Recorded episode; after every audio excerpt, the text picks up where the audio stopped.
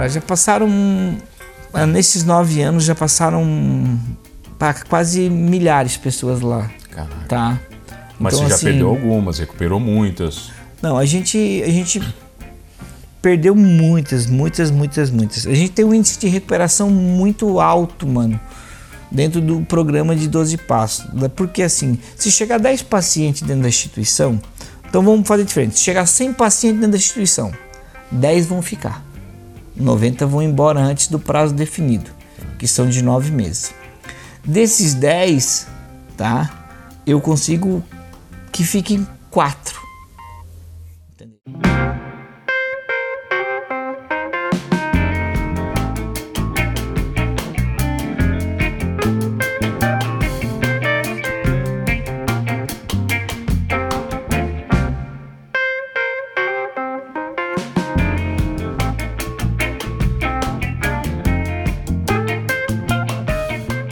Meu convidado de hoje é um exemplo de muitas coisas. É um amigo de longa data, é um exemplo de superação, de reconquista, é um exemplo de empreendedor. Eu tenho o prazer de receber o meu querido Ricardo Possamay, meu amigo Ricardinho, tudo bem? Tudo bem, mano? Que prazer lhe receber, hein? Oh, o prazer é todo meu. Quem, quem, quem nos viu um dia sentado aqui batendo papo, né, contando histórias? Coisa linda, né? e cara, nós somos amigos há muito tempo. Muito tempo. Né? E a sua história, ela é cheia de altos e baixos. Sim. E muitos altos e baixos, para quem Sim. não sabe. Né? Você é um cara que tinha uma vida muito intensa. Sim. E você percorreu caminhos muito errados. Muitos, muitos. Como é que foi, Ricardo? Você você começou muito cedo a percorrer esses caminhos tortuosos. Cara, assim, tu nascer num berço de ouro e vir numa família de um seio só de amor, só de amor, entendeu? E trilhar o que eu trilhei foi muito duro, assim, pra mim e pra minha família, né? Eu tive meu primeiro contato com droga com 11 para 12 anos. Então, na nossa época escolar, eu já tava usando droga, entendeu? Eu brincando de comandos de ação, você É, usando droga. Sim, e eu te enrolando pra te fazer minhas capas de trabalho, entendeu? É. Né? Tu no teu talento de desenhar, de Você já fazer estava as num coisas. outro, você já estava em outra, em outro mundo ali. É, eu era uma criança, só que eu se situava com pessoas mais velhas, então a curiosidade me levou ao uso de droga, foi um amor assim à primeira vista quando eu tive contato e aí aí foi por água abaixo, né? Tudo, né? Ali a sua vida começa a desandar, Ricardo? Ou não é assim, necessariamente? Não, não é necessariamente é, no fato de ali ela começou a se des- a, a- desandar, mas é que é, a questão da dependência química ela, ela tem alguns fatores em algumas pessoas. Né? Eu sou um dependente químico, eu sou um adicto. Né? É, vamos deixar bem claro, quem é um adicto? Um adicto é um homem ou uma mulher cuja vida é controlada pelas drogas. Estamos nas garras de uma doença mortal que termina sempre da mesma maneira: prisão, instituição e morte. Né? Como que se caracteriza esse adicto? Né? É a perca de controle. Né? E o que, que é essa doença da adicção? Né? A doença da adicção é uma doença física, mental, espiritual, social e, além disso, uma doença comportamental. Então, ela age em todas as áreas da tua vida. Então, nem todas as pessoas que usam drogas são adictos. Né? Então, tem que saber definir bem esse ponto. E eu, sim, eu sou um adicto. né? Hoje, um adicto em recuperação. Hoje, uma pessoa que não tem mais problema com droga, mas tem um problema com aquilo que eu me tornei usando droga durante 20 anos. O que, que você se tornou? Cara, eu me tornei uma pessoa melhor, mas eu deixei de ser responsável em vários pontos da minha vida, né? A hora que era para mim estar crescendo, para mim estar empreendendo, para mim ter a, a- a- o senso, o bom senso de responsabilidade, onde estava moldando todo o meu caráter, eu estava usando droga, mentindo, roubando, manipulando, né? Eu me lembro de algumas passagens, e aí, algumas inclusive que te envolveram, né, cara? De eu te encontrar muitas vezes, e eu lembro de algumas, uma vez te dei carona, sabe assim? E a, a imagem do que tu te tornou quando tu estavas no meio daquilo, pra mim era muito chocante, Sim. Sabe? E às vezes você não tinha noção daquela imagem que você tinha, né? Não, eu não tinha, não. É, todo dependente químico não tem noção. Não tem. Parece que ele não tem espelho para ver o que, que ele o que, que ele está fazendo da própria vida dele. Ele não se olha no espelho, né? Ele, ele olha, mas eu digo assim, é um espelho, vamos dizer que seja invisível, né? Ele não se depara com aquela realidade que ele está vivendo, né? A, o sentimento de prazer que a droga te proporciona é muito maior do que qualquer outra coisa. É, então. Para o viciado, teoricamente, vale a pena passar por isso? Eu não digo que vale a pena, mas é o que ele está vivendo no momento dele. Aquilo não tem nada mais satisfatório do que usar droga. Nada. Nada se coloca na sensação de prazer do que usar droga. E como é que entra a tua família nessa história? Quando é que a tua família começa a descobrir que você é um usuário de droga? É, aí vem o privilégio de ter a família que eu tenho, né? Eu comecei a usar droga com 11 para 12 anos, né? Com 12 para 13 a minha mãe já sabia que eu usava e com 13 para 14 eu já estava envolvido dentro do processo de recuperação. Foi o primeiro né? processo já? Pro, primeiro processo, quando eu conheci Narcóticos Anônimos. Né? Lá em Florianópolis não existia ainda aqui. Narcóticos Anônimos chegou em Criciúma em 94. E aí eu comecei a frequentar aqui mas em 95 eu já estava internado. E aí passaram um processo de 32 internações e a minha mãe se envolvendo cada vez mais dentro do processo de recuperação, buscando meios e formas para poder entender esse processo da doença todo, né? Ela, ela era uma pessoa acima do tempo dela, né? Então ela só tinha um objetivo, era salvar o filho dela.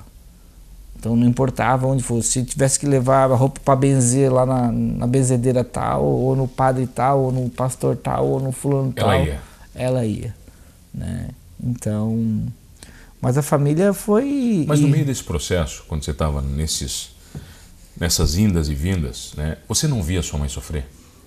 Via, mano, via. Tu, tu vê tudo isso, entendeu? Só que o, a vontade de usar é maior do que tudo isso, entendeu? Minha mãe várias vezes se ajoelhou ao meu pé. Né? E eu dizia, sai, deixa eu usar. Entendeu? Não tinha, né? O meu pai até eu não tinha tanta comunicação, porque se o pai entrasse aqui, eu dava um jeito de arrumar uma janela e voar, sumir, entendeu? Era escondido mesmo o negócio. É, não era escondido, porque o pai, o pai. Minha mãe era tão grande, tão grande, tão grande, que é aquela mãe que bota os filhos debaixo da asa assim, e o pai não precisa aparecer. Entendeu? Acredito que é igual a tua mãe. E aí eu não conhecia meu pai, só eu conheci meu pai, aquela pessoa super honesta, de, caráter fodido, uma pessoa corretíssima, e que aquilo ali era o fim do mundo, o filho usando droga, entendeu? Então ele não aceitava aquilo e para ele era a maior vergonha do mundo aquilo. Então eu não conseguia deparar com aquela situação. Eu vim conhecer meu pai quando eu perdi minha mãe. Aí sim, aí se abriu o leque para conhecer meu pai. Daí eu já vivia a recuperação, eu já estava limpo. E daí eu vi a pessoa fabulosa e fantástica que ele é, né? Então hoje está todo dia me cobrando, está todo dia do meu lado, está todo dia ligando, como é que tu tá, onde é que tu tá, como é que foi o teu dia hoje, como é que tá a instituição, como é que tá, deu algum problema, não deu, entrou alguém, saiu alguém, é. né? Então, e quando é que se decide abrir uma instituição de recuperação? Como é que chama o nome? É, é, é o que? Uma, é uma clínica? É, a gente é uma comunidade terapêutica, né? Ela se chama CETRAD, Centro de Tratamento de Adicções. Né? Ela é uma instituição especializada e trata álcool, droga e jogos. Né? Ela, ela brotou dentro de mim em 2008, quando eu eu estava numa instituição, né, já pela minha trigésima segunda, trigésima segunda vez, e eu não tinha mais o que fazer mais dentro de uma instituição internado. Você conhecia todo o processo? Conhecia né? todo o processo e já tinha passado por todo o sul do Brasil. E aí veio uma luz e digo, pô, cara, eu acho que o negócio para mim é isso. Né? Meu pai ajudou todos os filhos a montar um negócio. Acho que ele não vai deixar de me ajudar para montar o meu também. Né? Só que sempre, como sempre, os meus têm que ser maior do que os dos outros. Né? E aí minha mãe foi me buscar na data prevista que eu tinha que sair. Disse, pô mãe, ah, tô com uma ideia aqui, agora eu vou precisar da senhora.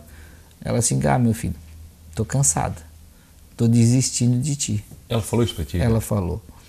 E aí cheguei em casa, falei pro pai, o pai assim, eu não boto um real em ti, eu não aposto em ti. Eles não confiavam? Mas... Não, não, eu tinha perdido tudo, né?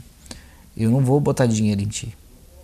E eu digo, então tá, beleza, eu vou fazer uma lista de pessoas da sociedade em si que possam me ajudar, né? Vou arcar com um projeto, vou montar um projeto, não quero dinheiro e vou sair pedindo as coisas.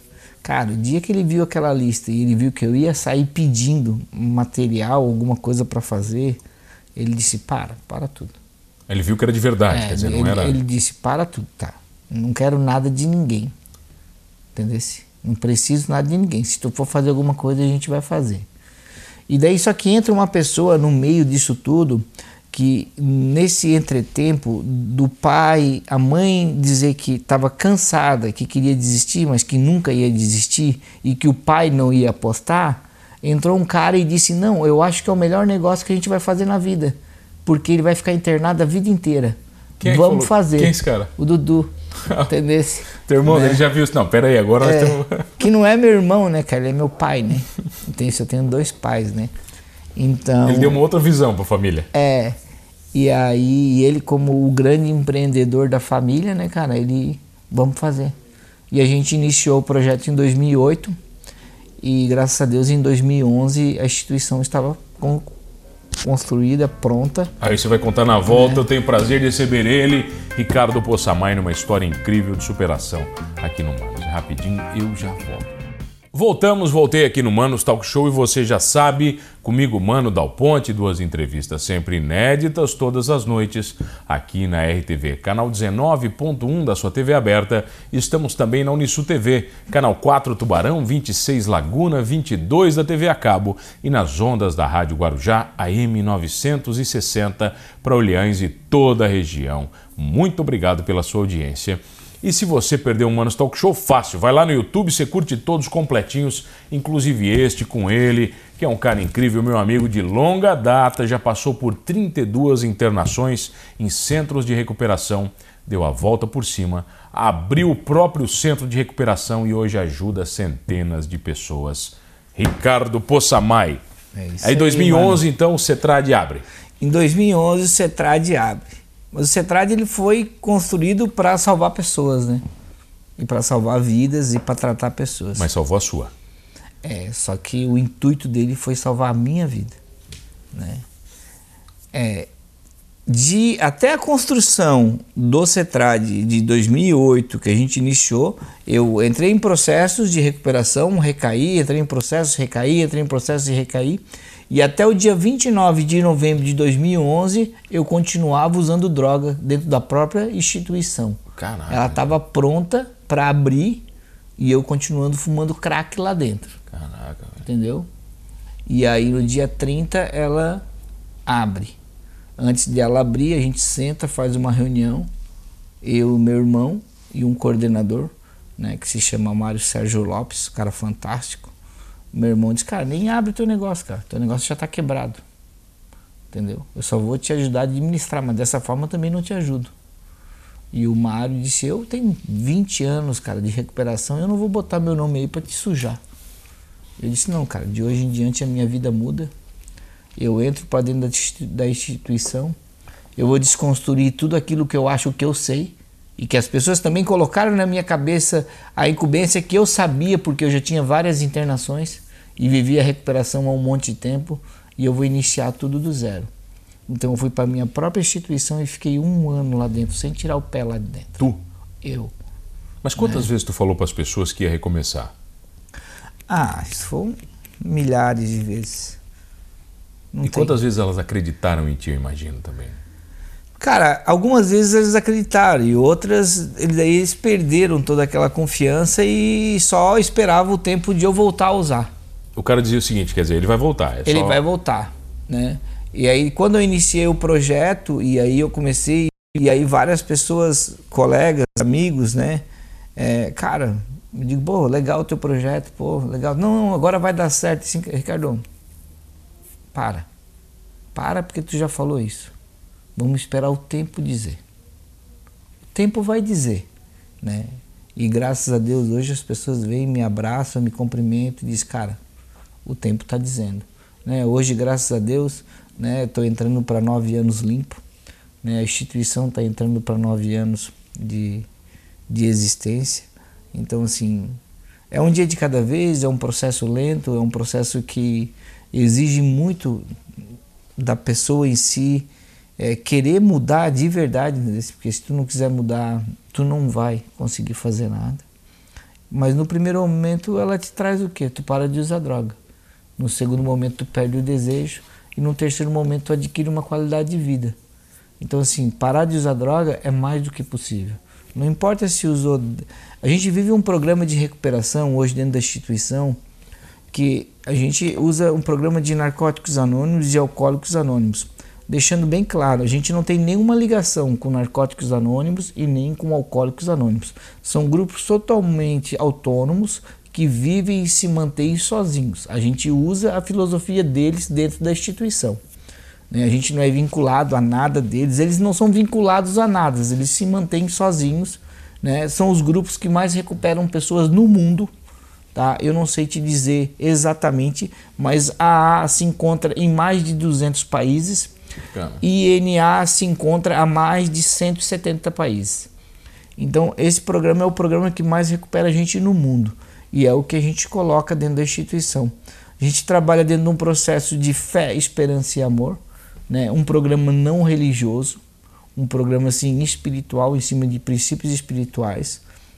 E cara, boa vontade, mente aberta e muita honestidade. Mas quando você recebe seus pacientes, como é que você chama ele? Pacientes? Pacientes. Pacientes. Né? Muitos deles têm histórias similares com a tua. Iguais. E eles contam as mesmas histórias para ti que tu contava para os outros. Sim. Dizendo que daqui para frente vai ser diferente. Como é que você lida com isso? Mano, acho que toda a história que, que eu tra, que eu trafeguei, né, que eu caminhei durante ela me capacitou a fazer o meu trabalho hoje. Então, assim, mentiroso não mente para mentiroso, né? E tem aquele ditado mais chulo que vagabundo é. Em casa de vagabundo, malandro não pega emprego. Então, assim, tudo que ele vai falar eu já falei. Tudo que ele vai fazer eu já fiz. Todas as promessas você eu, já fez. Eu já prometi. Então, assim, a gente tem dentro das instituições, a gente, eu criei, eu, Ricardo, né, quatro perfis existe um perfil de recuperação, que a pessoa tem a possibilidade de se recuperar e ter uma vida legal. existe um perfil carcerário, que ela vai viver a vida inteira entrando e saindo do presídio devido ao uso e ao abuso. Tem um perfil de loucura, que a gente diz que atravessou o espelho, né, que a pessoa não vai mais voltar ao normal. Né? E tem um perfil de morte. Ela vai morrer derivada ao uso ou ao abuso, de um acidente, de alguma coisa derivada ao uso ou abuso de droga. E você tem esses quatro perfis bem definidos? Bem definidos. Isso eu olho na pessoa lá dentro e eu consigo definir certinho. Já errou ou não? Não. O feeling não te deixa errar? Não deixa. Não, não, digo, não digo que seja a experiência, eu digo que, que seja a própria espiritualidade. O próprio ser humano, quando chega lá, ele me, ele me mostra ele isso. Ele transmite isso para ti. Ele passa isso para mim né? Porque a gente precisa do desejo sincero e precisa da, daquela parte dele, dele fazer o movimento dele para que as coisas aconteçam. Né? A gente sempre fala que a gente, quando digo a gente, eu, eu digo eu, né? O que cai do céu é chuva e muitas vezes cai pedra. Então não cai nada de lá se tu não for buscar. A espiritualidade ela é fantástica, mas ela quer que tu vá em busca dela né, ela não te arrasta nada. Então, se tu não tiver esse desejo de buscar as coisas na tua vida, vai, pode ficar sentado. Acho que é melhor deitar nesse sofá que nada vai vir. No caso, como é que funciona, Ricardo, um processo de tratamento para um viciado? Né, de drogas, vai, ele entrou ali. Mas como é que funciona? O que, que acontece nesse processo? Primeiro você bota, você, ele, você tranca ele num quarto? Como hum. é que funciona essa abstinência, esse processo é, todo? É, a gente trabalha só com internação voluntária. Então, assim, só com desejo sincero. Né? Quando o paciente, Tem que ser desejo do paciente. Né? Desejo do paciente. Nunca da família, né? Nunca da família. Geralmente é da família. Porque a família que está mais preocupada é que o paciente está lá envolvido com o uso e ele acha que para onde quer e que a família que está inventando coisa e que a família quer fora da casinha. Tem que internar o pai e a mãe. Eu tô legal. Né? O nosso processo inicia o quê? Ele tem um desejo sincero de parar de usar. Ele chega na instituição.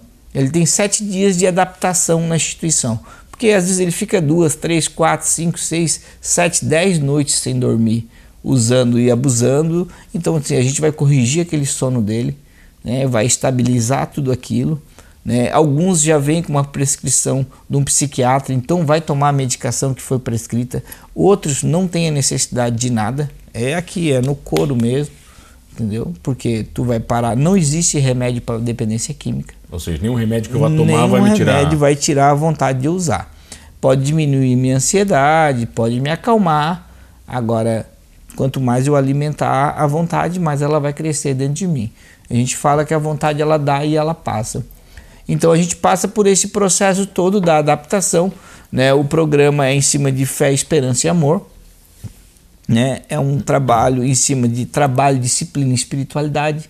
Então ele tem regras e normas, desde a hora que ele vai deitar até a hora que ele acorda.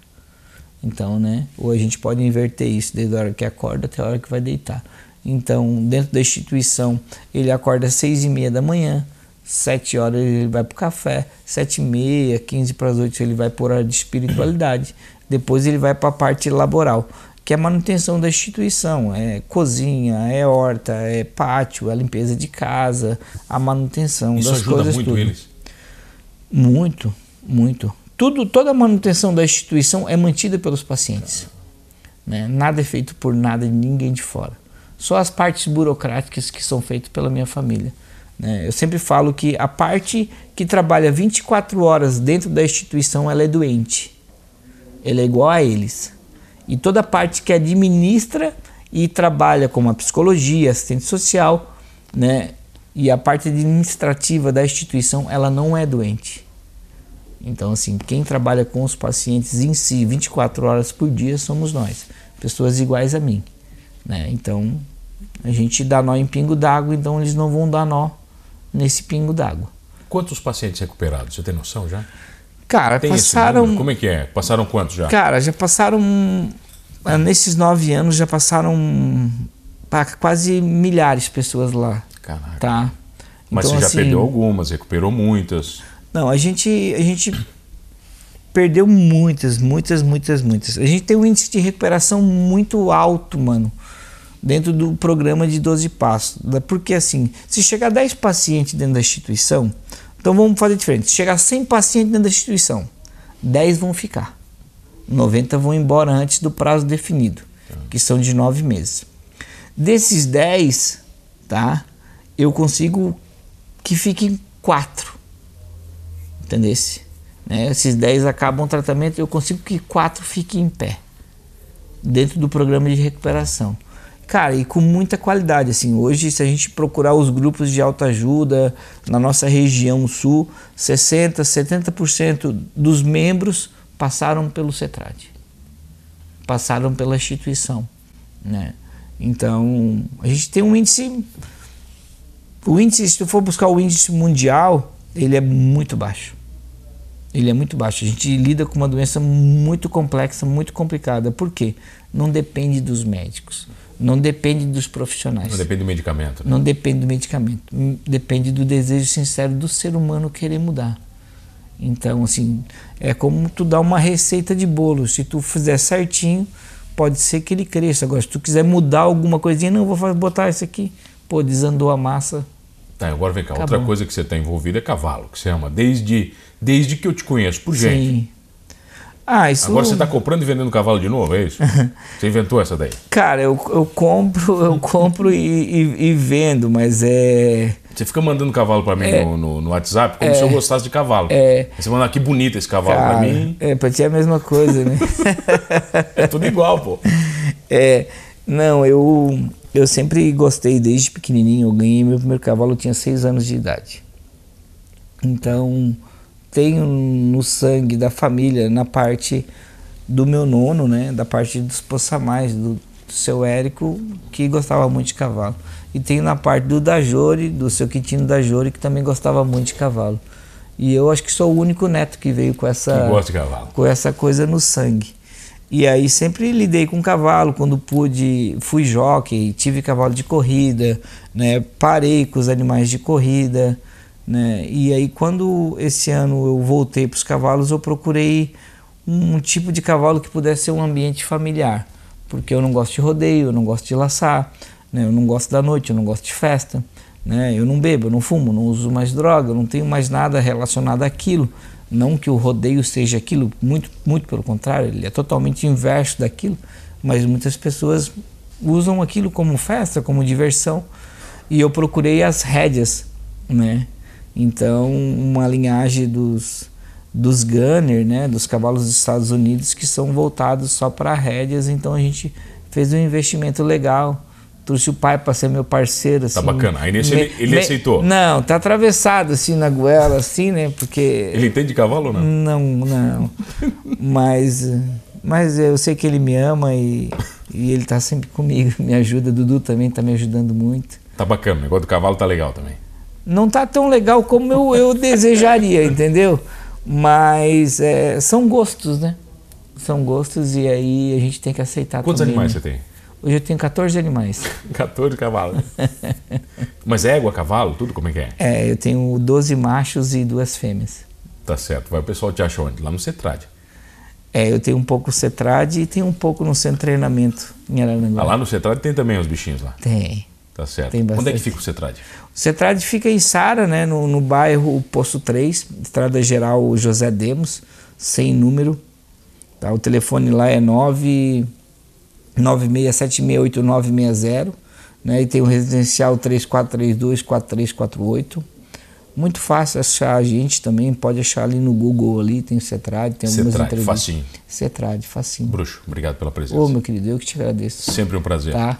Quando a gente puder sempre levar essa informação ao público e é o, é esse é o, era o desejo da minha mãe, né, cara? Informar o máximo de pessoas que existe esse ambiente, não só o CETRAD, né? Que existe o ambiente de recuperação, né? Que é possível, né, cara? Quantas mães hoje, quantos pais hoje estão passando por esse mesmo problema em casa e não tem um norte para caminhar? Tem sim, cara. A recuperação é possível, é mais do que possível. Né? A pessoa pode dar a volta por cima, mas tem que arregaçar a manguinha e se mexer. Obrigado, Ricardo. Valeu. Obrigado a você que está comigo todas as noites aqui no Manos Talk Show. E não esqueça de uma coisa, hein? Tomando ou não as rédeas da sua vida, somos todos humanos.